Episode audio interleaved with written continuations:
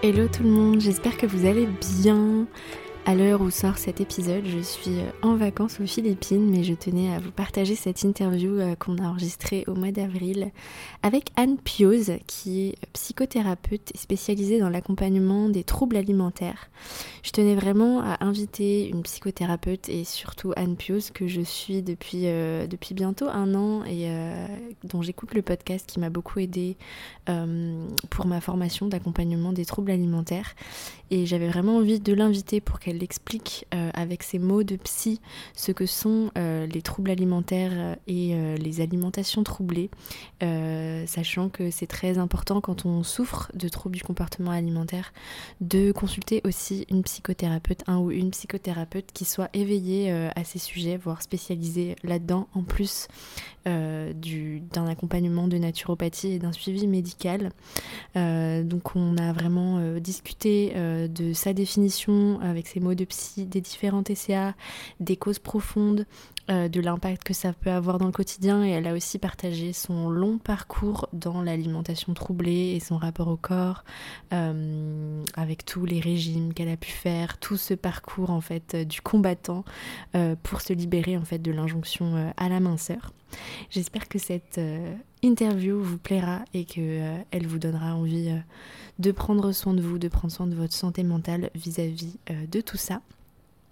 Je profite encore de cette introduction au podcast pour vous rappeler la sortie il y a quelques jours, quelques semaines de mon e-book VG Forever euh, que j'ai écrit euh, pour vous aider à prendre soin de votre santé et vous tourner vers une alimentation végétale sans tomber dans des restrictions et du contrôle parce que oui, c'est possible. Euh, et d'ailleurs, on en avait parlé avec Anne de ce sujet que ben, la naturopathie et d'autant plus l'alimentation végétale peut être encore un moment où on va se restreindre, où on peut tomber dans de l'orthorexie, qui est un trouble du comportement alimentaire, euh, où on est obsédé par le fait de manger sain, où il y a beaucoup de, contrôle et l'alimentation végétale. Enfin, en tout cas, euh, les personnes qui tombent en fait euh, dans ces restrictions profitent en fait de cette excuse de vouloir devenir végane aussi pour bah, du coup s'infliger encore plus de restrictions.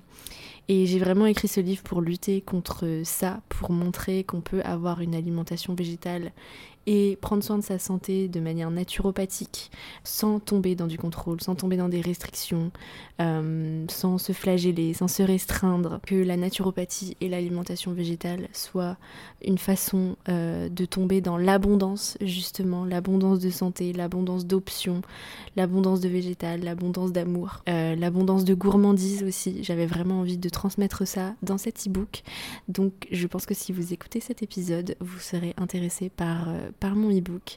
Je vous laisse le lien euh, en description de l'épisode euh, et j'espère qu'il vous plaira. Dans cet e-book, je partage vraiment toutes mes connaissances, mon expérience, tous mes conseils généraux que je propose à mes clientes qui veulent transiter vers l'alimentation végétale, apaiser leurs problèmes digestifs ainsi que leur relation à la nourriture quand on fait une transition végétale. Vous y trouverez aussi bien des conseils naturopathiques pour booster vos capacités digestives, gérer votre stress que des informations poussées sur les nutriments sur lesquels être vigilant lorsqu'on souhaite se passer des produits animaux. Voilà encore une fois pour être dans une énergie d'abondance plutôt que de choses qu'on doit supprimer et qu'on doit se restreindre. Sur ce, je vous laisse avec l'épisode du jour. Je vous dis à très bientôt. Il y aura encore une pause la semaine prochaine pour les personnes qui écoutent le podcast au moment de sa sortie. Il y aura encore une pause la semaine prochaine, le temps que je revienne de mes vacances. Mais j'ai vraiment très hâte de vous retrouver et on se rejoint de toute façon tous les jours sur Instagram et en newsletter. Si vous n'êtes pas encore inscrit, vous avez aussi le lien euh, dans la description de l'épisode, ou tout simplement sur mon site, euh, dans ma bio Instagram, euh, tout en bas de, de, la page de mon site. Voilà, je vous souhaite une bonne écoute, je vous dis, je vous dis à très bientôt et passez une bonne semaine. Bonjour Anne, comment vas-tu?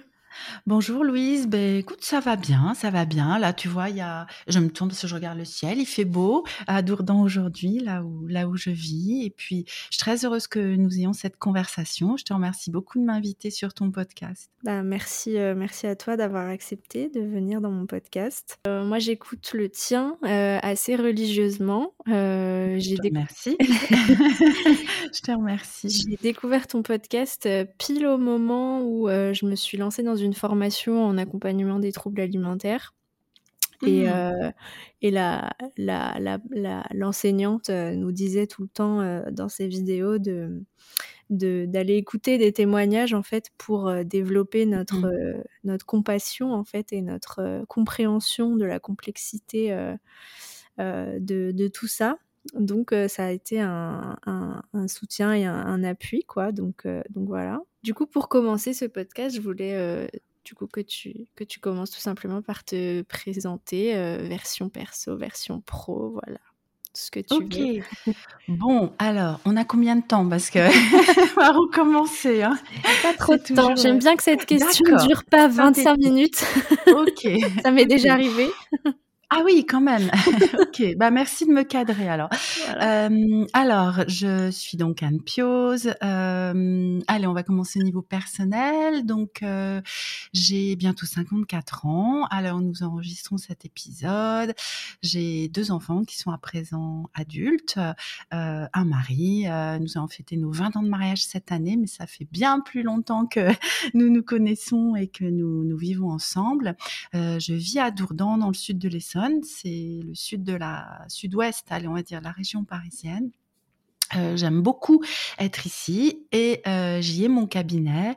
Donc, je suis certifiée à la pratique de la psychothérapie depuis. Euh, ben, j'ai du mal avec les chiffres et les dates, mais je pense que c'est pas loin de 15 ans maintenant. Donc, euh, j'ai ouvert mon cabinet ici à Dourdan il y a ouais. 12, 13, voilà, quelque chose comme ça. Euh, très heureuse de, ce travail que je fais pour accompagner les personnes dans leur cheminement en, psychothérapie. Et puis depuis quelques années, depuis 2-3 ans, je me spécialise plus autour des troubles alimentaires. C'est euh, alors on va en parler, je pense après, mais c'est aussi ce que j'ai pu vivre moi personnellement qui m'a amené à creuser ce sujet-là. Et ça faisait un moment que je tournais autour et, voilà, j'ai commencé à proposer des accompagnements autour de ces questions-là en fin 2020, début 2021. Et au niveau ici euh, local de mon cabinet, a vraiment axé de plus en plus ma pratique, même si elle reste généraliste. Hein, je reçois des personnes qui, qui souffrent d'autres problématiques, mais voilà, ça se spécialise de plus en plus. D'accord, ok. Bon, et eh bien vas-y, je te laisse nous, nous, dire un petit peu ton parcours dans, dans les troubles du comportement alimentaire et ton histoire par rapport à ça. Oui, alors, euh, moi, je n'ai jamais souffert d'un trouble des conduites alimentaires euh, tel qu'on peut le diagnostiquer. Euh, voilà, sachant qu'on va plus parler d'une alimentation troublée. Peut-être on définira ça mmh ensuite, hein, la, les, les mmh différences. Mais, mais voilà, je, je, je, on ne peut pas plaquer en fait sur, sur mon comportement alimentaire un, un trouble. Cependant, euh, depuis mon adolescence, je pense, j'ai euh, souffert de euh, préoccupations, on va dire, autour de mon image corporelle et de ce fait autour de mon alimentation, puisque vers l'âge de 17-18 ans, j'ai fait un premier régime pour perdre quelques kilos. Euh, c'est assez classique, tu vois, de l'adolescente qui se sent mal dans son corps, qui se trouve un peu ronde, qui essuie des remarques euh, parfois au collège. Euh, les fameux, tu sais, euh, 2, 3, 5 kilos de trop, en fait, qui vont faire que tu vas être un peu stigmatisé, pointé du doigt. Je pense que j'ai jamais été grosse, en fait, euh, avec le recul, tu vois, quand je vois les photos, que, que je me vois adolescente, mais j'étais, j'étais pas grosse, quoi. J'étais euh, euh, peut-être. Enfin, bref. Mmh. Et, euh, et, donc voilà, premier régime, et puis s'en est suivi pendant. Euh, 30 ans, euh, des périodes où je me remettais au régime, où je perdais du poids plus ou moins, et puis j'en reprenais, et puis j'en reperdais. Alors, pas sur des yo-yo euh, énormes, tu vois, ça tournait autour d'une dizaine de kilos, en général, 10, 15 kilos. Et puis j'ai eu mes deux enfants.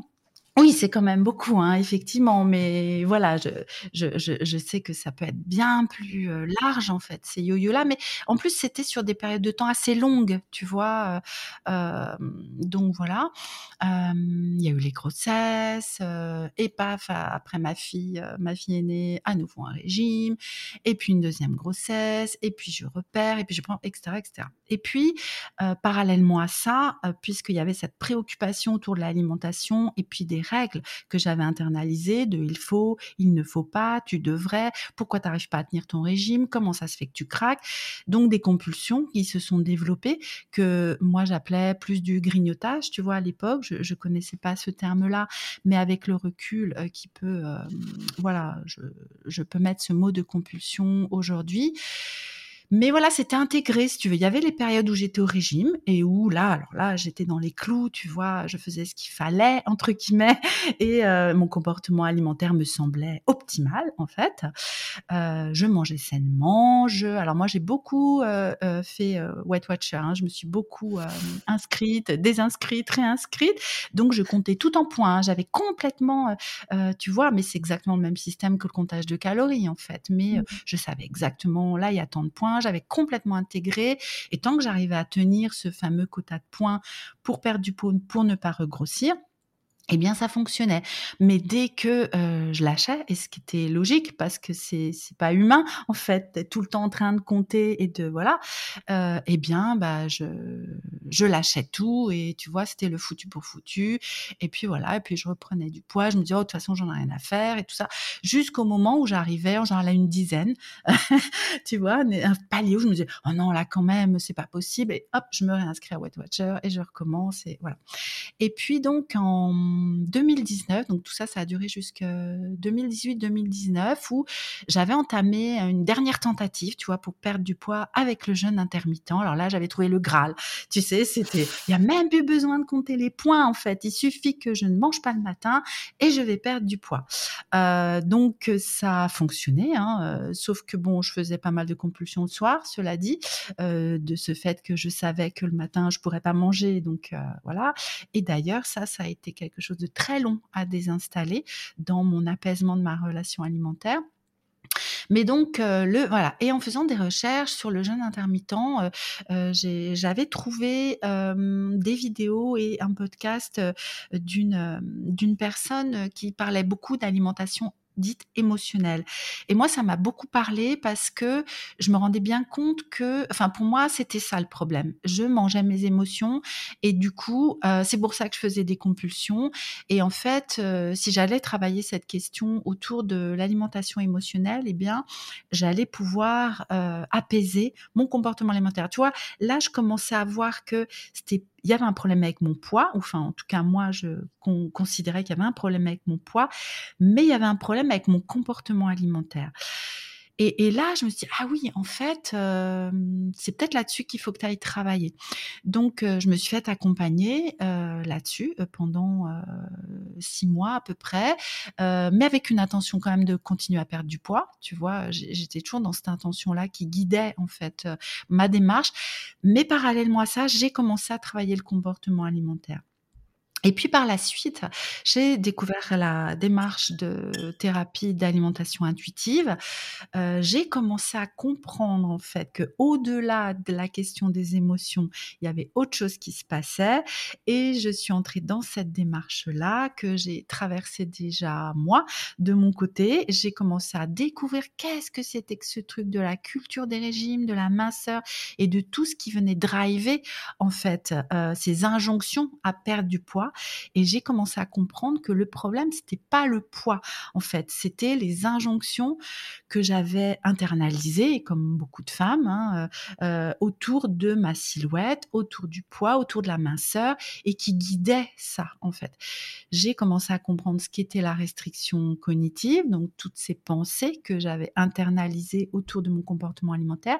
Et puis, j'ai commencé à comprendre qu'en étant dans la restriction même physiologique, CF, le jeûne intermittent, eh bien, j'imposais à mon corps, en fait, de fonctionner en dessous de ce qu'il avait besoin en fait. Donc j'étais piégée à la fois dans cette restriction physiologique et cette restriction cognitive qui venait expliquer les compulsions en fait et les craquages entre guillemets. Euh, donc, quand j'ai travaillé sur cette permission inconditionnelle de manger, sur retrouver mes sensations, mais surtout, moi, le gros du travail, ça a été autour de la culture des régimes, de la minceur, euh, de comprendre tout ce qui drivait ça, euh, de déconstruire en fait toutes ces pensées autour de la minceur et du poids Bon, ça a été un long travail, mais heu, je peux dire qu'aujourd'hui, heu, parce que ça fait pas si longtemps que ça, hein, j'ai vraiment un comportement alimentaire qui s'est apaisé et surtout des pensées autour de mon corps qui se sont apaisées. Bon, à Mmh. côté de ça, il y a eu aussi tout un travail sur le mouvement parce que dans cette période où, heu, j'ai fait ce dernier régime, où je voulais perdre beaucoup de poids, je m'étais aussi remise au sport. Je faisais énormément de, mmh, de fitness, enfin de de, mmh, tu vois, des HIIT, des HIIT à Mmh. gogo, en fait, qui sont un stress pour le corps, heu, phénoménal et ces fameux programmes, tu sais, en 3 mois, tu retrouves ta silhouette, nanana, à coup de, heu, X séances de sport par semaine et cetera et cetera. Donc j'ai apaisé aussi ma relation au mouvement, ce qui fait ce qui pour moi fait partie du travail. Ah et voilà, aujourd'hui, je je soupire parce que quand je pense et heu et voilà, j'ai beaucoup de, mmh, de bienveillance aussi envers la moi d'avant, tu vois? Qui était, heu, vraiment, gouvernée par tout ça parce que je faisais du mieux possible, en fait, du mieux possible, par rapport à ce que je pensais devoir faire pour, pour mon corps, pour moi, pour, mais heu, voilà, ça ça a été beaucoup de choses que j'ai imposées à mon corps, en fait, beaucoup Mmh. de de stress, en fait, de stress et de souffrance. Mais voilà, aujourd'hui, ça y est. Je pense que je peux dire que c'est derrière moi et hem et je suis vraiment heureuse, en fait, de de pouvoir, t transmettre, heu, aussi, ce ce que j'ai pu, heu, traverser moi, mais aussi ce que j'ai pu apprendre au travers de tout ça, hein. Et c'est aussi pour ça que, heu, tu parlais du podcast, hein, donc la pleine conscience du pouvoir. C'est un podcast que j'ai créé, en mars 2021, si je ne me trompe pas, toujours avec ce problème de de mémoire de date et de et de chiffres. Mais je voulais vraiment, j'avais à cœur de transmettre des témoignages parce qu'au-delà de de ce que moi j'ai pu vivre, et qui, d'ailleurs, hein, n'est pas un trouble des conduites alimentaires, mais plutôt une alimentation troublée. Je voulais vraiment pouvoir, avoir un panel, tu vois, de témoignages, sur, tout ce spectre, en fait, des troubles des conduites alimentaires et de l'alimentation troublée, pouvoir le balayer, pouvoir, essayer que le plus possible de personnes se retrouvent, en fait, dans ces témoignages, même si chaque histoire est est différente et hem et voilà, ça faisait vraiment partie de de ce que je souhaitais, heu, transmettre, heu, tous Mmh. ces témoignages. Voilà, voilà. Mais j'ai beaucoup parlé là, je sais pas si Non, non, ça va, ça va. timing, OK. Non, non, non. Bah, merci d'avoir partagé tout ça. Je je ressens ton ton soulagement d'être arrivé en haut de la montagne. Mmh. C'est vrai Oui. que c'est vrai que ça c'était c'était long, quoi. Tous ces réinscriptions à Weight Watchers, heu, c'était vraiment, heu, Mmh. c'était vraiment, heu, une, une malédiction, quoi. Oui et puis je te je t'ai je t'ai pas dit tout ce que j'ai pu essayer Mmh. avant, hein, dans ma vingtaine, entre 20 et 30 ans, entre les Slim Fast, les, Montignac, les, heu, tu sais, monodiètes, enfin, tout ce qui qui me semblait, «Ah bah tiens, ça j'ai pas essayé, allez j'y vais». Bon, je tenais plus ou Mmh. moins longtemps, hein, parce qu'il y a des trucs, c'est tellement aberrant que, voilà, c'est impossible à tenir en fait, heu, mais hem C'est vraiment un et parcours du combattant. ah ouais, c'est un parcours du combattant, hein, c'est La fatigue. tout ça pourquoi, en fait, hein? Bah, Tout oui. ça pourquoi, en Pour fait? qu'au final, maintenant, tu tu te revois en photo. Moi, c'est ce que je suis en train de Oui. d'expérimenter aussi. Tu revois des photos où quand elles ont été prises, sur le moment, tu te disais que tu étais horrible, que tu étais Mmh. Tu voulais les supprimer et maintenant quand tu les regardes, tu es là: «Mais en fait, j'étais toute mignonne!» Mmh, mais oui, mais bien sûr. Où était le problème, en fait? Où était le problème? Bah, Mmh. pas dans le poids finalement, comme tu dis. Mais non, Mmh. mais non, complètement. Est-ce que tu peux expliquer du coup, heu, dans ton accompagnement de psychothérapie, quels sont les outils que, heu, que tu proposes? Donc, heu, moi mon idée aussi dans ce podcast, c'est d'expliquer la complémentarité entre, heu, mon approche naturo, heu et et l'accompagnement, heu, psychothérapeutique. Parce que, parce que, bah, voilà, surtout quand on moi ce qu'on m'a appris dans ma formation, c'est que, il faut, heu, absolument envoyer, heu, nos clients en naturopathie vers de la psychothérapie pour, pour aller, pour aller travailler aussi en complémentarité cette, cette problématique des TCA, surtout si c'est des TCA de type diagnosticable. Mmh Il faut absolument pousser la personne à le faire, donc j'ai vraiment envie de que les personnes qui m'écoutent et mes potentiels aussi, accompagnés comprennent, l'intérêt. Donc, est-ce que tu peux du coup nous expliquer ce que tu proposes comme, comme outil pour apaiser les TCA Mmh, oui. alors en fait, ce qu'on va principalement travailler, même si, comment dire? C'est vraiment très large et puis ça va s'adapter à chaque personne. Ben, moi, tu vois, j'ai pas, par exemple, un protocole que je vais appliquer, pas à pas, tu vois? voilà, pour toutes les personnes. mais principalement, on va travailler sur cette, restriction cognitive dont je parlais tout à l'heure, c'est toutes les pensées autour du comportement alimentaire, tout ce qu'on a internalisé comme, euh, comme règle. Donc, euh, ça va passer par euh, apprendre à les observer déjà, ces pensées, à les identifier, à, se rendre compte que notre esprit va nous envoyer, alors d'autant plus pour les troubles restrictifs, des injonctions, en fait, des règles et, de se rendre compte aussi que ce sont des pensées, ce n'est pas la réalité. Donc, euh, euh, alors moi, moi, je suis formée entre autres à la thérapie euh, ACT, qui est une, une approche thérapeutique de dite TCC troisième vague en fait, qui va allier cette observation de, des événements intérieurs, que ce soit les émotions, les pensées, les sensations, et, donc après, pour les observer, les, analyser et regarder quel comportement elles nous amènent à mettre en place. et on va utiliser, pour les personnes à qui ça parle, en tout cas, la pleine conscience, qui va être cet outil. Je, mets des guillemets aussi à outil, parce que la pleine conscience, c'est tellement plus vaste qu'un outil. Mais en tout cas, la pleine conscience va nous aider à petit à petit muscler cette possibilité de faire des pas de côté pour pouvoir observer ce qui se passe à l'intérieur de nous. Donc, ça va nous, nous entraîner à observer donc nos pensées, comme je le disais tout à l'heure, et à se rendre compte petit à petit que ces pensées ne, sont vraiment des mots, des images que notre cerveau, notre esprit nous envoie parce qu'il veut le meilleur pour nous, en fait, mais que nous ne sommes pas obligés de nous laisser embarquer par ces pensées et nous ne sommes pas obligés d'adopter des comportements qui vont, au final, à moyen ou long terme, nous éloigner de ce qui est important pour nous.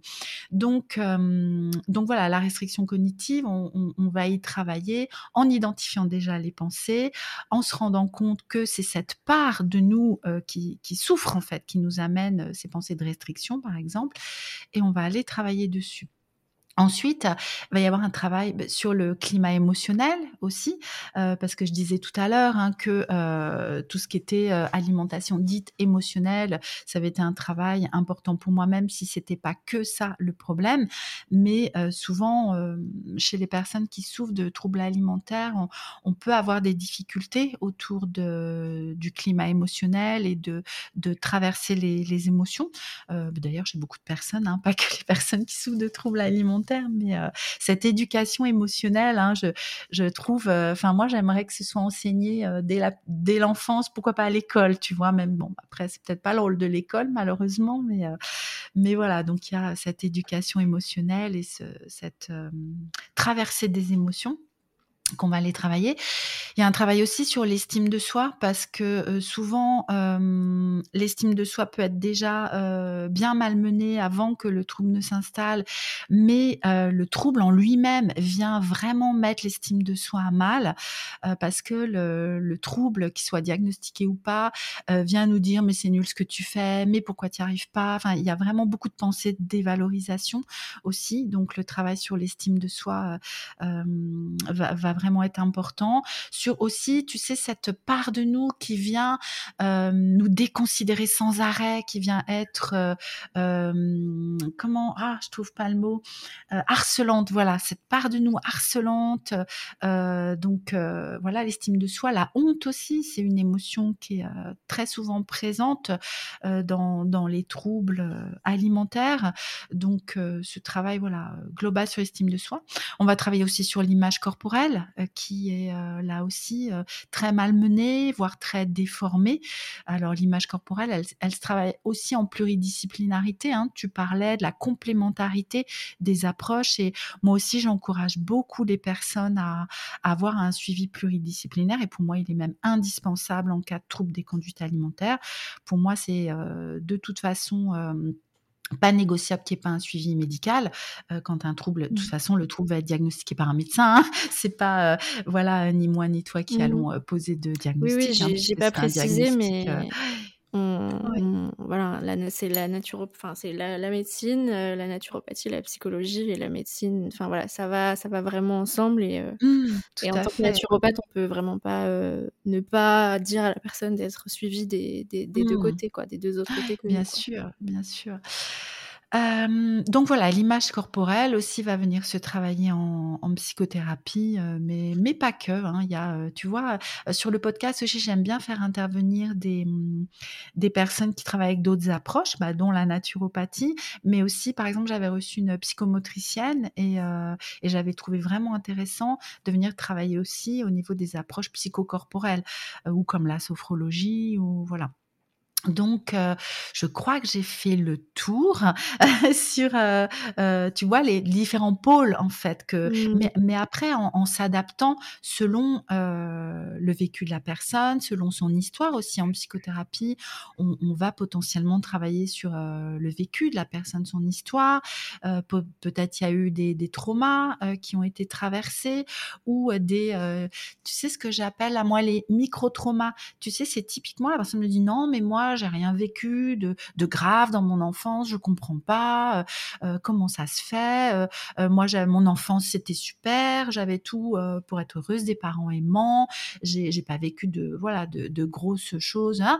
Et puis quand on creuse, bah, il y a eu ah oui, il y a quand même eu ça, ah oui, puis il y a eu ça, et puis aussi ça. Tiens, puis j'étais un petit peu harcelée. L'autre jour, une personne dans un témoignage qui oui, j'étais un petit peu harcelée, mais, mais non, c'est quoi ça, un petit peu harcelée en fait? Donc tu vois, parce qu'il y a souvent euh, cette minimisation en fait euh, du vécu qui va euh, venir faire dire oh non mais moi moi c'est pas grave moi je souffre pas tant que ça enfin il y a pire que moi oui mais non, en fait. Même s'il y a toujours pire, bien sûr qu'il y, a toujours pire et on ne peut pas souhaiter le pire aux personnes. Mais euh, bah, il y a quand même des choses qui se vivent dans la vie qui peuvent paraître anodines ou que l'entourage a minimisé. Tu vois, je pense par exemple pour un enfant ou même un adulte, hein, la perte d'un animal de compagnie. Tout l'entourage va venir dire euh, Oh, mais c'est pas grave, euh, c'est ce qu'un animal, machin, machin. Mais, mais qu'est-ce que la personne elle a pu vivre en fait de traumatique pour elle euh? Bon, c'est un exemple hein, comme ça hein, qui me mmh. vient là, mais, euh, ouais, ouais. mais mais voilà ce qui me vient. Ok. Ouais, ouais. Bah, ça me parle beaucoup cette minimisation parce que moi, c'est, mmh j'étais beaucoup là-dedans aussi. Euh. Oui, je me suis un petit peu fait harceler. Mmh, c'est ça. Puis avec, mes problèmes de santé aussi, c'était vraiment. J'ai un petit peu la diarrhée, juste dix fois par jour, mais ah ben je, me faisais un, je me faisais un petit peu vomir, mais juste sept fois par mmh. jour. c'est ça, mais oui, c'est ça. Mmh. La maladie aussi hein, euh, fait ça. Hein. Le trouble hein, euh, encourage vraiment les personnes à, à dire euh, bah non, enfin à être dans cette minimisation là, parce que mmh. c'est la maladie prend le contrôle en fait sur la sur la personne. Oui, tout à fait. Et puis et puis oui, donc parmi les outils, bah, c'est vrai que euh, ce qu'on m'a enseigné aussi dans ma formation, on passe un petit peu sur tous les pôles que tu as, que as mentionnés, l'estime de soi, la mmh pleine conscience, etc. Euh, mais c'est vrai que pour tous les sujets un petit peu d'estime de, soi, de confiance en soi, de trauma, etc., c'est des choses que, que moi j'évoque dans mes accompagnements, mais c'est sûr que c'est pas aussi poussé que pendant une longue séance de psy où on va parler d'une thématique, etc. Donc euh, mmh. je pense que c'est intéressant aussi d'aller creuser ben, ces sujets-là avec euh, bah, une vraie professionnelle de la psychothérapie. Et par contre, du coup, je suis curieuse pour, euh, pour, les, pour, les, pour la pleine conscience. Toi, du coup, est-ce que tu as des exercices que tu, que tu fais faire? Parce que moi, du coup, donc j'ai euh, un petit peu tout un panel aussi d'exercices de pleine conscience, mmh comme le scan corporel, l'exercice mmh du raisin sec, des exercices pour manger en conscience, etc. Est-ce que toi aussi, c'est des choses que tu proposes, du coup? Mmh. Oui, tout à fait, tout à fait. Alors d'autant plus dans, mon accompagnement de groupe parce que bon, j'accompagne en thérapie individuelle des personnes et là vraiment je vais m'adapter, bah, selon les personnes en fait et par exemple, je vais proposer une pratique pendant, la séance, bah, voilà, on pratique selon ce qui me vient ou selon le besoin de la personne, tu vois? après dans l'accompagnement de groupe il y a des séances un peu euh, euh, typiques en fait qui sont euh, sur une plateforme que les personnes peuvent faire quand elles le souhaitent, mais que je peux aussi en individuel suggérer ou envoyer, tu vois, l'audio à la personne.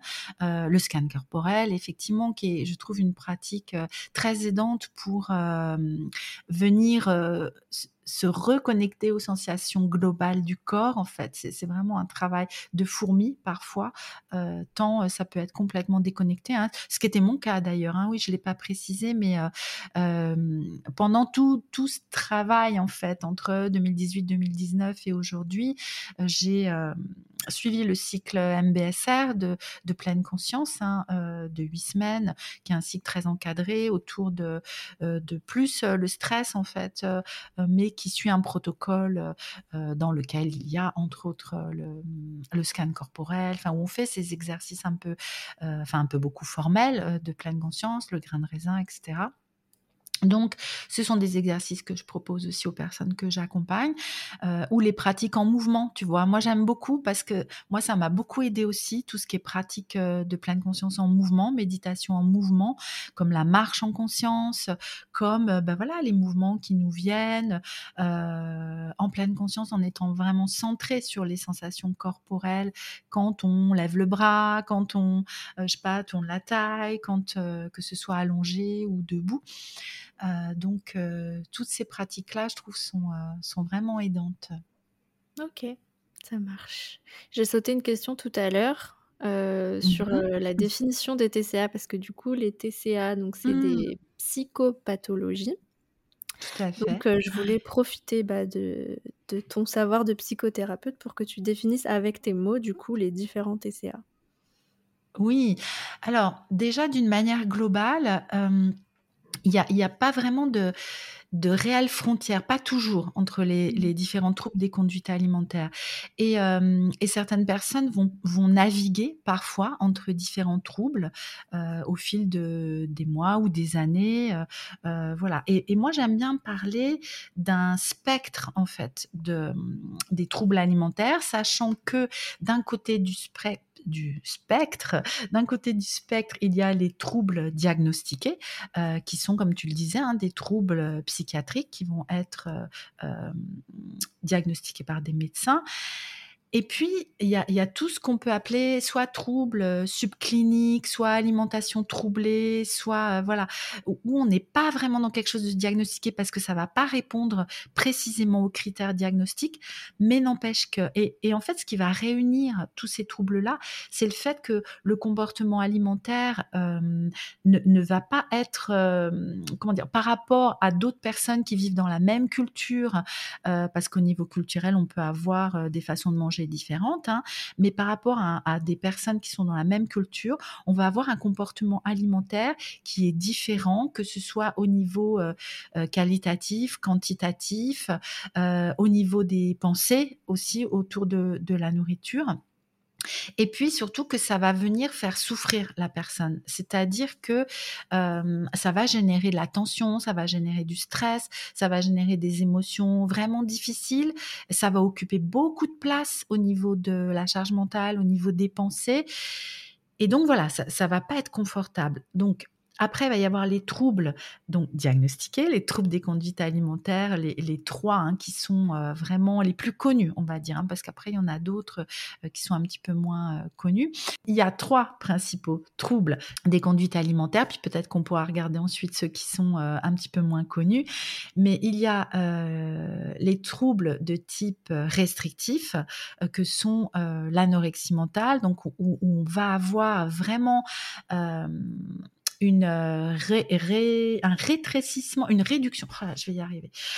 L'anorexie mentale, on va avoir une réduction en fait de des apports euh, alimentaires où la personne va euh, éliminer. Alors ça peut se faire d'une manière très brusque en fait, ou très progressive, où on va éliminer de plus en plus d'aliments, et vous va y avoir une préoccupation en fait sur le poids, sur la silhouette, la personne va euh, parfois perdre beaucoup de poids d'un coup, ou ça peut prendre plus de temps, mais on va noter une, euh, chute en fait du poids, une préoccupation autour du poids et de la silhouette, ça va être extrêmement difficile de, de se dire que potentiellement on peut reprendre le poids qu'on a perdu ou qu'on peut dépasser un poids ou une silhouette, il va y avoir une préoccupation sur l'image corporelle, une focalisation parfois sur certaines parties du corps euh, qui vont être vues comme euh, toujours euh, trop grosses, toujours grosses.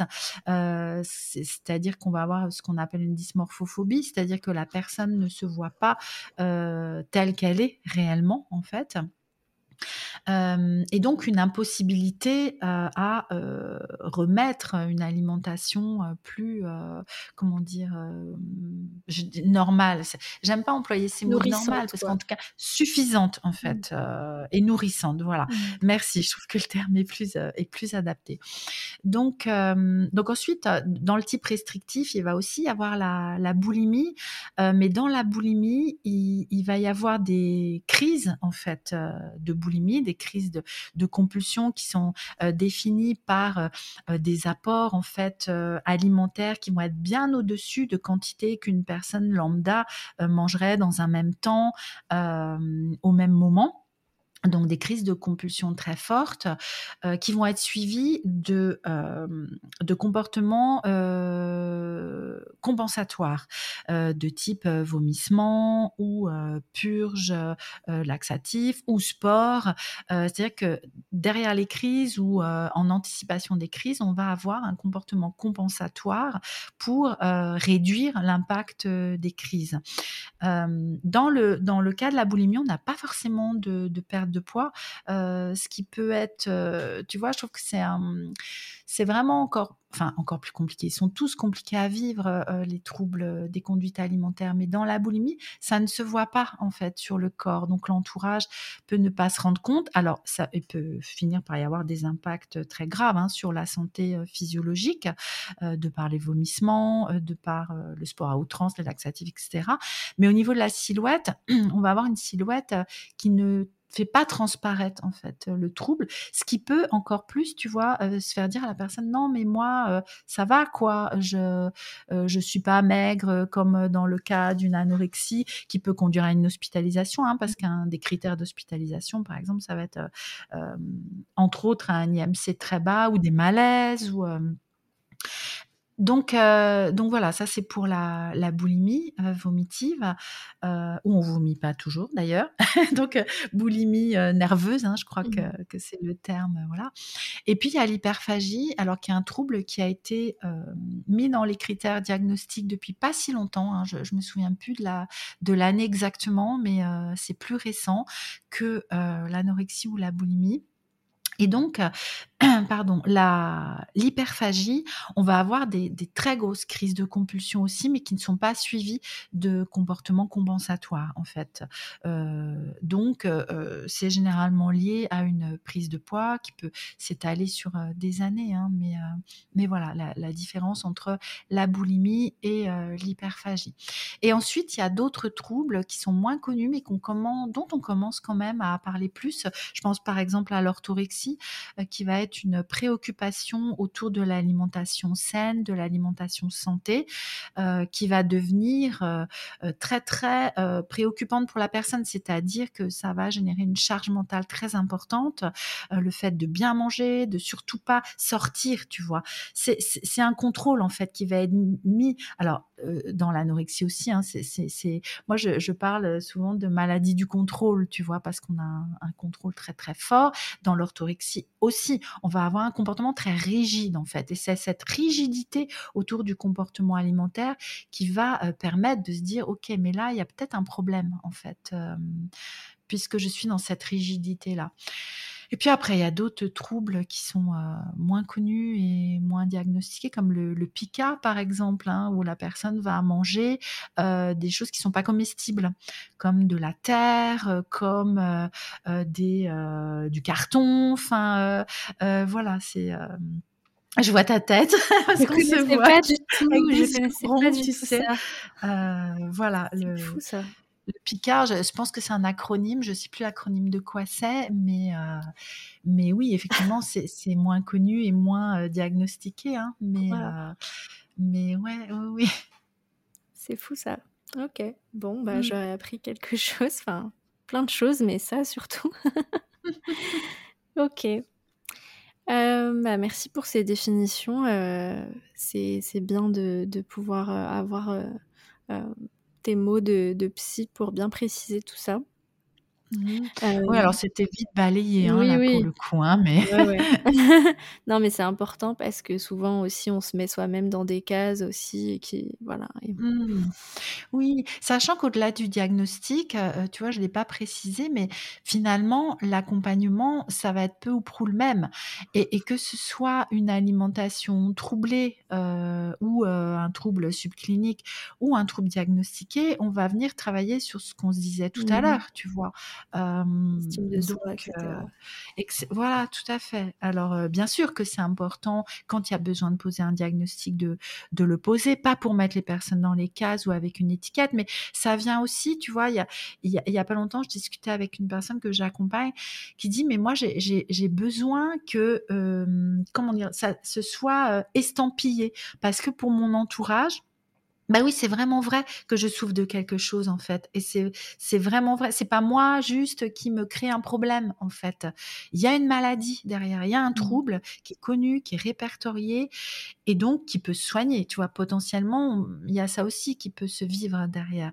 Ok, si c'est connu, si c'est diagnostiqué, ça veut dire que je suis pas la seule ou le seul déjà à vivre ça, mais en plus, ça veut dire qu'on peut peut-être faire quelque chose et l'entourage peut dire ok, ah ouais, là il y a, y a, vraiment un problème en fait, euh, mmh. tu vois? Ok, mmh. ok. J'avais envie qu'on creuse un petit peu euh, les causes profondes qui reviennent le plus, euh, le plus souvent en fait, ou s'il y en a en fait qui reviennent mmh. plus que d'autres en tout cas, que tu peux trouver en consultation. Mmh.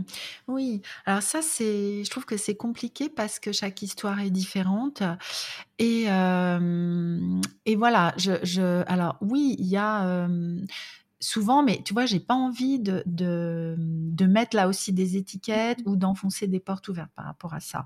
Donc la question des traumas, effectivement, on retrouve souvent, dans les troubles des conduites alimentaires, des traumas, mais pas forcément en fait. Donc, euh, tu vois, je, je dis pas forcément parce que c'est CF ce que je disais tout à l'heure, des personnes qui arrivent en disant mais moi je comprends pas, j'ai pas vécu, enfin etc. Hein, de, de, ce que je disais mmh. avant.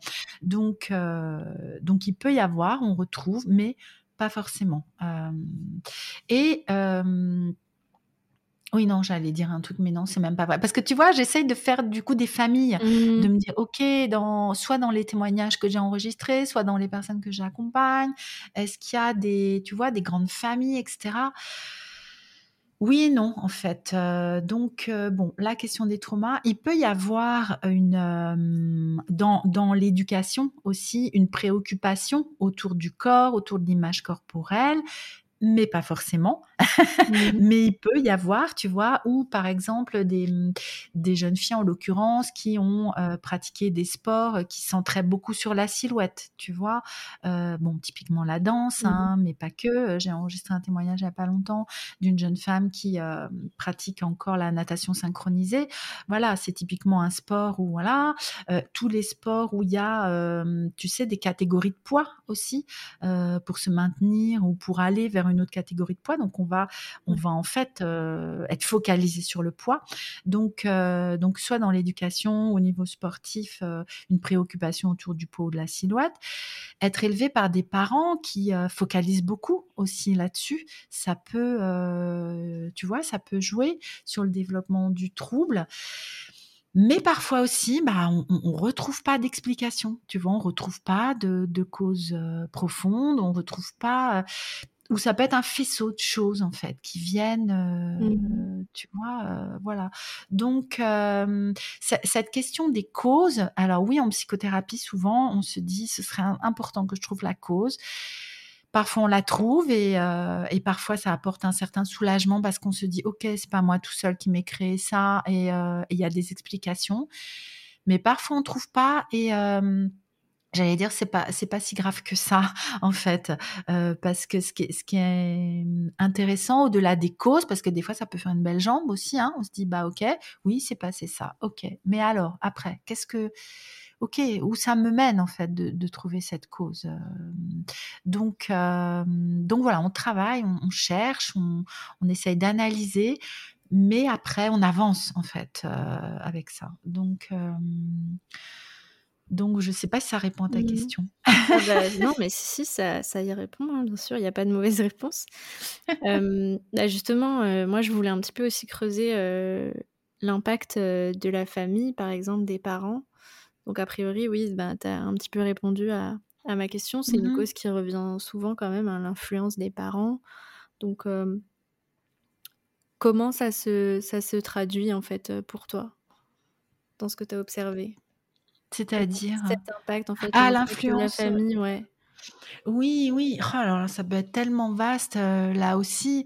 Euh, alors dans les questions autour de la préoccupation euh, du poids et de la silhouette, bah, il peut y avoir une influence effectivement. Si par exemple tu vois, je suis une une petite fille ou une jeune fille qui voit sa maman au régime sans arrêt ou qui voit sa maman être préoccupée par ce qu'elle mange ou ne pas manger la même chose que nous, même si elle ne, elle ne m'impose pas quelque chose, ben, je peux baigner, tu vois, dans ce climat en fait de préoccupation autour de ça. Alors je dis petite fille hein, parce que je pense que nous sommes plus euh, touchés par ça, mais les, garçons aussi, hein, même si c'est moins moins courant. Euh, on peut retrouver aussi, euh, tu vois, on, sait de plus en plus qu'il y a des causes génétiques autour des troubles des conduites alimentaires. Donc, il peut y avoir une transmission au-delà de l'éducation, tu vois, au niveau génétique héréditaire. Donc, et ça, bah, malheureusement, on peut pas, on peut pas y faire grand-chose. Hein. Je dis pas ça parce que pour dire que c'est une fatalité, forcément, si j'ai une une mère qui a souffert d'anorexie, je vais en souffrir aussi. Hein. non, parce qu'après il y a le contexte qui vient mmh. se remettre dessus. Hein. Mais mais il y a la question de, de la génétique génétique. L'influence des parents. Après, ça peut être aussi euh, une éducation euh, des violences, tu vois, par exemple, qui ont été vécues dans le contexte familial, que ce soit des violences physiques ou, ou psychiques. donc, c'est très vaste, hein, cette question-là. Hein. Je, ouais. je, je ne sais pas, si toi tu as des pistes là-dessus ou si tu pensais à des choses en particulier. Non, non, je pense à rien en particulier. J'avais juste envie que tu en, que en parles parce que moi aussi, bah, c'était un petit peu mon expérience. Voilà. Okay. Euh, même si euh, quand j'en parle, à, quand j'en parle à ma mère, euh, voilà, c'est des conversations qui deviennent un petit peu compliquées parce que c'est toujours difficile oh. de parler de ce genre de choses sans faire culpabiliser le parent oui. qui, qui lui-même finalement s'est infligé des choses. Donc oui, il fait du mieux qu'il peut, hein, bien sûr. Ouais, bah oui. ouais c'est clair. Tout à euh, fait. Oui, oui. Donc, euh, donc voilà. Oui, euh, c'est clair que et, finalement... et d'ailleurs, pour, pour, voir le truc dans l'autre sens, tu vois, dans, dans le contexte familial, je, je, trouve tellement précieux quand il y a une éducation alimentaire qui est transmise aussi aux enfants. Tu vois, dans, dans le comportement euh, alimentaire euh, serein, on a aussi cette relation aux, aux aliments variés pour, pour, retrouver une alimentation sereine et intuitive et, et, et man manger de tout, si tu veux, sans classifier les aliments, etc. Bah, il faut faut aussi avoir eu cette éducation à une diversité alimentaire pendant l'enfance, en fait, où les parents vont proposer aux enfants des aliments variés, euh, ne vont pas diaboliser, tu vois, certaines catégories d'aliments. Ça ne veut pas dire que euh, l'intention, c'est de donner des bonbons toute la journée aux enfants, mais, mais ne vont pas, euh, tu vois, être dans cette interdiction, par exemple. Moi, j'entends des personnes qui disent, bah oui, non, moi, quand j'étais petite, c'était interdit. Il y avait aucune sucrerie à la maison, on n'avait pas le droit d'en manger. Tu vois, il y avait une espèce de crispation en fait. Mmh. Et, euh, et, et, tout le but de, de retrouver un, un, comportement serein, c'est de flexibiliser aussi ça. Donc, euh, si pendant l'enfance, euh, j'ai été soumis ou soumise à des injonctions, des il ne faut pas, etc., voilà, ou à l'inverse, si dans mon enfance, euh, j'ai eu des parents qui avaient pas trop non plus, eux, d'éducation alimentaire et, euh, et qui, euh, par exemple, ne cuisinaient pas, achetaient beaucoup de, de plats tout faits, ne m'ont pas appris à, à cuisiner, enfin, à, à, avoir cette ouverture, en fait, à, à une alimentation variée, bah, ça va être compliqué en fait de mmh. je peux toujours apprendre hein, on peut toujours apprendre toute notre vie mais, mais ça aussi ça peut avoir une influence sur la façon dont je vais considérer l'alimentation dans ma vie mmh. ouais ouais bah ça me fait ça me fait beaucoup réfléchir ce que tu dis parce que c'est vrai que moi dans mon cas en fait j'étais autorisée à tout il n'y avait pas du tout d'interdit mais c'était plutôt le contraire dans le sens où j'étais une petite fille très difficile et mes parents ont un peu lâché l'affaire et mmh. ont, accepté qu'en fait je grandisse en, étant nourrie pour la grande majorité de, de, cordon bleu, etc. Parce que je ne voulais manger rien mmh d'autre, quoi qu'il arrive, et qu'ils avaient, mmh. qu'ils en avaient marre de, bah, que ça termine en larmes, des heures à table, voire deux paires de claques par mon père qui était pas tendre. Mmh, donc, mmh. donc voilà, au fur et à mesure. Et je pense que j'ai quand même dû intégrer le fait que bah on avait lâché et que je mangeais mal et que c'était comme ça quoi, que tant pis et que et oui. n'y avait pas d'autre option quoi. Et, d'ailleurs, c'est important ce que tu dis de la cristallisation autour des repas. Dans beaucoup de familles, enfin dans beaucoup de familles, il peut y avoir en tout cas cette cristallisation de tu quitteras pas la table tant que tu n'as pas fini ton assiette. Tu vois, des, des, comportements comme ça qui mettent un enjeu. Alors, bien sûr, encore une fois, les parents font du mieux qu'ils peuvent, tu vois, avec ce qu'ils ont reçu eux aussi au niveau de leur éducation. Et du coup, ils, vont, ça peut les paniquer, tu vois, ils peuvent se dire quoi, mon enfant ne se nourrit pas, il faut qu'il mange. Etc. Mais à côté de ça, bah, peut-être que assouplir à ce niveau-là peut permettre, par exemple, tu vois, chez les enfants difficiles, ça peut être intéressant de pas stigmatiser autour des repas, mais de leur proposer, euh, je sais pas, des, aliments à disposition dans la journée qu'ils peuvent manger au moment où ils ont envie, tu vois, où ils, ressentent la faim, ou, et, non pas c'est l'heure de manger, il faut passer à table. si si t'as faim, ça, on peut l'entendre. Hein, bah si, il est mmh. midi, t'as faim. en plus t'as pas beaucoup mangé ce matin, donc du coup ça va venir nous détourner de, notre comportement alimentaire euh, intuitif inné, en fait, euh, avec des règles qui sont mises dès l'enfance, dès la toute mmh. petite enfance. Donc, euh, donc voilà, parce qu'un bébé, quand il naît, il, sait très bien ce qu'il a à faire. Hein. On, ne va pas pouvoir forcer un nourrisson à téter ou à, on va pas le gaver avec son biberon. tu vois, il sait très bien réclamer quand il a faim, s'arrêter quand il n'a plus faim, montrer des signes euh, qu'il a faim et que voilà, qui sont parfois pas pas toujours évidents à décoder, mais n'empêche que euh, c'est un apprentissage, euh, voilà, qui se fait de la part des parents.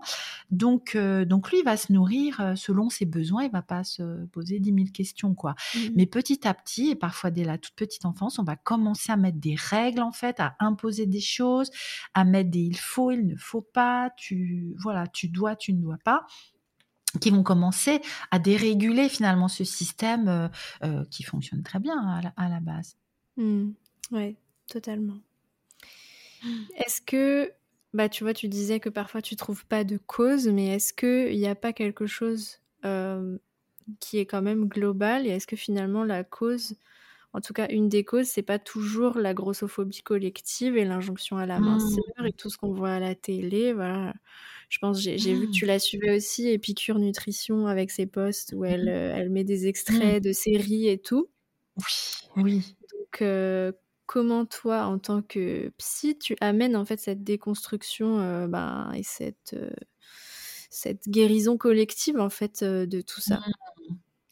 Oui, alors c'est un long chemin. Mmh.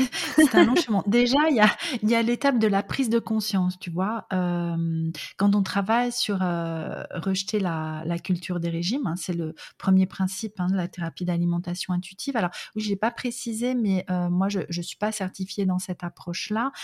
J'ai suivi une sensibilisation, on va dire, à, à cette approche-là. mais la certification, voilà, est anglo-saxonne et vu mon niveau d'anglais, ça n'aurait pas été possible.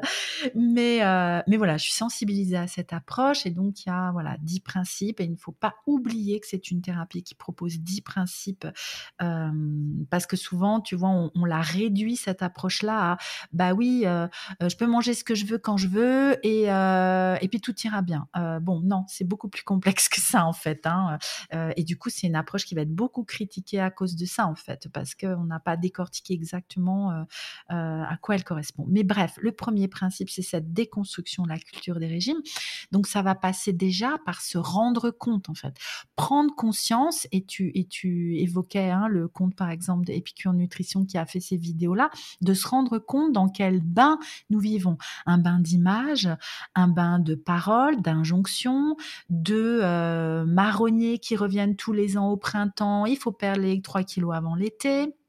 Toute cette focalisation, en, fait, en plein dedans, qui fait que, euh, tu vois, dans notre société actuelle, ici en France, euh, en 2023 et depuis euh, pas mal d'années, le corps normé, le corps acceptable et le corps mince, alors avec des variations, hein, parfois il faut qu'il soit plutôt comme ci, comme ça. Hein, quand on regarde les Kardashians, tu sais, là, qui, qui modèlent leur corps en fonction des critères actuels, bon, bah, faut changer tous les 3-4 ans quand même, parce que ça, ça évolue pas mal, cette histoire-là. Il y a eu des période où c'était une maigreur extrême, tu vois, dans les années 90-2000. Euh, euh, enfin, tu vois, je sais plus trop, tous mes problèmes de date. Mais euh, voilà, quand tu vois, quand moi j'étais jeune adulte et ado, c'était les débuts de l'aérobic, tu sais, et donc on commençait Jeanne Fonda, tu vois, le corps, voilà. Laetitia Casta, c'était la femme qui avait des formes, tu vois. Laetitia Casta. Mais des formes là où il faut, quoi. Des formes là où il faut, voilà. Mais c'était aussi Kate Moss, tu vois, des corps maigrissimes qui étaient valorisés. Bon, bref. Donc, cette culture autour de la minceur, tu vois, si on regarde l'histoire, dans les périodes de l'histoire, le seul moment où le corps mince a été valorisé, c'était les périodes où on était plutôt dans l'opulence alimentaire, comme le Moyen Âge. À cette époque-là, on avait un corps mince valorisé. Et puis nous, depuis les années, euh, allez, 70, euh, 50 euh, peut-être, ça a commencé à ce moment-là. Euh, je sais plus exactement, mais c'est pas si vieux dans l'histoire. Mais avant tout ça, on était plutôt dans la valorisation du corps plutôt gros, parce que c'était un signe de richesse, d'opulence. Mmh. Si on regarde dans l'art, hein, mmh. moi, j'encourage je, beaucoup les personnes que j'accompagne à, à regarder dans l'art euh, comment les corps étaient représentés à la Renaissance, euh, même après. Tu vois, on était dans des femmes euh, plutôt bien en chair, avec du ventre. beaucoup de femmes focalisent sur leur ventre, mais quand on voit les représentations dans l'histoire des ventres des femmes, parce que c'était signe de fertilité, de pouvoir porter des enfants, et c'est bien pour ça que nous avons besoin d'avoir un corps avec de la graisse, hein, parce que mmh. sinon, comment comment nourrir un enfant qui grandit dans le ventre et à l'extérieur du ventre. Donc euh, cette valorisation du corps mince, je trouve qu'en replaçant ça dans le contexte de l'histoire, des millénaires qui nous ont euh, précédés, bah ça fait pas si longtemps en fait. Donc euh, donc voilà, donc il y a cette prise de conscience que tout ça est là et puis petit à petit, on ouvre les yeux en fait. Il y a une ouverture de et on repère ça partout en mmh. fait, dans les discussions, dans les médias, dans les films que nous voyons. Il y a que des corps minces, mais comment je, peux ne pas avoir envie de me conformer à ça, puisque c'est la seule représentation euh, que j'ai autour de moi? Un corps mince, peut-être musclé, peut-être voilà, ça, ça évolue, euh, comme on le disait juste avant. Donc forcément, en tant que femme, si je veux m'identifier, euh, parce que c'est important l'identification, et d'autant plus à l'adolescence, hein, quand on se construit au niveau de son identité, de sa personnalité, on fonctionne par identification de son entourage proche, les copines, euh, la famille, et puis plus largement euh, les représentations visuelles. Donc aujourd'hui, on a aussi tous les réseaux sociaux en fait qui sont des bains d'images en permanence. Nous sommes baignés dans des bains d'images qui font toute la journée, la journée, nous allons voir des corps minces.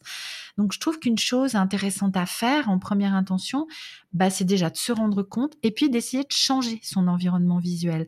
Alors, les films, euh, euh, les images dans la rue, les affiches et tout ça, on n'a pas de pouvoir dessus, mais les réseaux sociaux, par exemple, je trouve que c'est très intéressant de faire du tri, en fait, dans les images qu'on regarde et petit à petit d'introduire plus euh, d'images de corps diversifiés, que ce soit au niveau de la silhouette, que ce soit au niveau de l'âge, parce que le jeunisme, hein, on n'en parle pas, c'est pas forcément le sujet là, mais c'est aussi très très présent. On voit pas beaucoup de femmes de plus de 35, 40 ans dans les représentations féminines. le handicap, tu vois, voir des femmes avec des corps différents au niveau de, de, la fonctionnalité mmh. du, handicap. Ben, vraiment ça fonctionne, tu vois, petit à petit, quand on se crée un bain d'image différent, la représentation du corps et de notre propre corps va évoluer petit mmh. à petit. Donc, euh, je ne sais plus d'où on était parti là. Je, je, je, je m'emballe parce que c'est un sujet euh, Comment déconstruire la grossophobie, On est toujours euh, dedans c'est pas une digression. Oui, d'accord.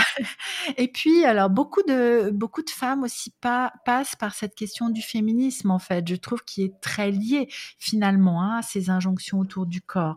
Euh, donc, plus ou moins, tu vois, on va, on va euh, basculer, j'allais dire, comme dans, dans, cette question autour du féminisme, parce que euh, le corps objet, le corps objectisé, objectivé, je sais plus comment on dit, mmh. le, le, corps utilisé, le corps qui doit être désirable, voilà, vraiment dans cette réflexion de, OK, comment je peux choisir moi ma représentation de mon corps, parce que je peux me sentir désirable et désirante dans un corps qui va sortir de cette norme, en fait. Déconstruire ça, ça, passe aussi par se dire se dire ça en fait. Mmh. le corps désirable, le corps. pourquoi ce serait le corps mince en fait Mmh Donc voilà, ça vient rejoindre cette question du féminisme, je trouve, où on va alors être plus ou moins dans un engagement par rapport à ça, mais ça vient se faire poser ces questions-là aussi, en fait. Mmh euh, moi, en tant que femme, euh, en quoi mon corps euh, devrait être un objet agréable à regarder? Agréable pour qui Agréable pour quoi Voilà, donc... Ouais, c'est clair. Moi, ça, ça, ça m'aide beaucoup aussi de ça m'a fait vraiment un gros déclic aussi de comprendre que l'injonction à la minceur, c'était une oppression et une violence mmh. qu'on acceptait de s'auto-infliger pour, euh, ben, pour, un, pour un système, en fait, euh, qui nous veut pas du bien, en fait. Mmh, Donc, mmh. Euh, ça, je trouve que c'est très fort pour... Voilà, quand on commence à avoir des valeurs politiques, etc., quand on se rend compte de ça, c'est beaucoup plus facile d'un coup de, de dire allez vous faire foutre, quoi. oui, c'est ça. tu as bien résumé. Voilà.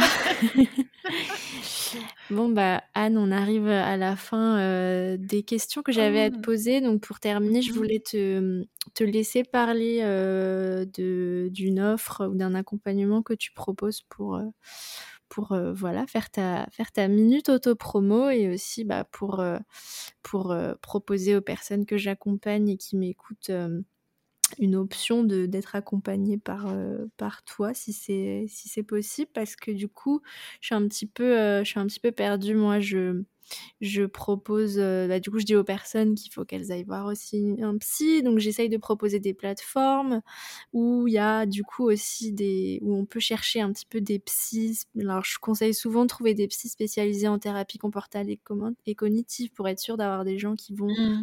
tu vois, pas forcément de trouver le, vieux psy euh, de, de 70 ans mmh. qui connaît rien, quoi. no offense. Et bon, mmh. voilà. donc, euh, donc voilà. Tu peux parler de, mmh. tes offres et éventuellement aussi comment trouver des personnes dans, dans qui sont similaires à toi, quoi, pour. Euh, mmh. Oui, oui. Pas pouvoir aider la planète entière. non, non. Alors, euh, oui, pour commencer par ça, hein, je, pense que c'est important, en tout cas, c'est mon avis, euh, quand on souffre de troubles des conduites alimentaires, de trouver une personne qui est au moins sensibiliser à ces questions-là, en fait, parce que même sans, sans être, comment dire, sans, sans, le vouloir, on peut être très maladroit, en fait, en accompagnant soit un trouble des conduites alimentaires, soit une alimentation troublée, parce que ce qu'on vient de dire juste avant, nous sommes tous baignés dans cette culture des régimes et de la minceur, et du coup, ça, peut vraiment transparaître dans l'accompagnement en psychothérapie, et, et, ça peut créer des maladresses. Euh, voilà, qui, ne vont pas être aidantes pour, euh, pour la personne. Donc être au moins sensibiliser à ça, ça peut être important. Donc, euh, il y a des personnes, euh, bah voilà, comme moi, qui se sont formées plus spécifiquement. Et, euh, par exemple, je, pense à Zoé Desbouilles, qui est diététicienne, a mis en place un annuaire sur son site où elle recense des personnes, que ce soit diète ou psy ou d'autres approches, dont elle sait que ces personnes sont sensibilisées. Alors, il y, y, en a qu'on peut trouver au niveau géographique géographique. Hein, elle, a, fait un tri, voilà. Il n'y en a pas euh, des milliers des cents, mais il commence à y en avoir euh, pas mal. Donc maintenant, c'est vrai que quand je cherche pour des personnes euh, qui veulent en, du présentiel, par exemple, et qui sont pas près de chez moi, eh bien, je, regarde à, cet endroit-là. Après, il y a effectivement une plateforme qui s'appelle Stop TCA. Je ne sais pas si c'est de cette plateforme dont, dont tu voulais parler. C'est celle-là dont je parlais, mais je le connais aussi, ouais. Euh, voilà, qui recense, alors là c'est en visio, euh, des personnes qui proposent des, accompagnements et qui sont euh, sensibilisées ou formées à l'accompagnement des, troubles des conduites alimentaires. alors pour ma part, pour travailler avec moi, il y a deux, deux façons de, travailler. pour les personnes qui souffrent d'un trouble diagnostiqué, je vais plutôt conseiller de prendre un rendez-vous en individuel, en psychothérapie, parce que j'ai, je vais en parler ensuite, mais j'ai un accompagnement de groupe, mais qui n'est pas forcément euh, dédié aux personnes euh, qui souffrent d'un trouble diagnostiqué, où on va, ça va nécessiter là un suivi pluridisciplinaire, euh, voilà, et un travail en psychothérapie plus profond. On, va, on va dire ça comme ça. Donc euh, moi je travaille donc à mon cabinet à Dourdan pour les personnes qui sont dans le sud de l'Essonne, euh, je les reçois avec euh, plaisir et puis sinon je travaille de plus en plus en visio. je commence à avoir un agenda assez tendu en tout cas là nous sommes en avril, je n'ai plus beaucoup de disponibilité mais vous pouvez toujours me contacter et et puis on en discute ou voir sur le calendrier en ligne si s'il y a des possibilités. pour l'instant par exemple en fin de journée c'est plus possible mais mes créneaux sont pris. Euh, mais voilà, après, n'hésitez pas à venir vers moi. Moi, je peux mettre de côté vos coordonnées et, vous recontacter ou vous envoyer vers une autre personne euh, si moi, j'ai pas de disponibilité. Et puis ensuite, il y a mon accompagnement de groupe. C'est mon accompagnement chouchou. C'est mon, petit bébé. J'ai l'impression que, voilà. Euh, qui s'appelle Indépendance Cannelle et, euh, que je propose depuis fin 2021. Donc euh, maintenant, je travaille avec des cohortes euh, constituées que j'accompagne pendant un an. ce sont des petits groupes hein, de personnes où il y a à la fois un travail en autonomie, j'en parlais tout à l'heure, hein, avec une plateforme sur laquelle les personnes peuvent regarder des contenus qui sont plus théoriques, avec des exercices qui sont proposés. Parce qu'en fait, je me suis rendu compte, je répétais tout le temps la même chose en fait aux personnes.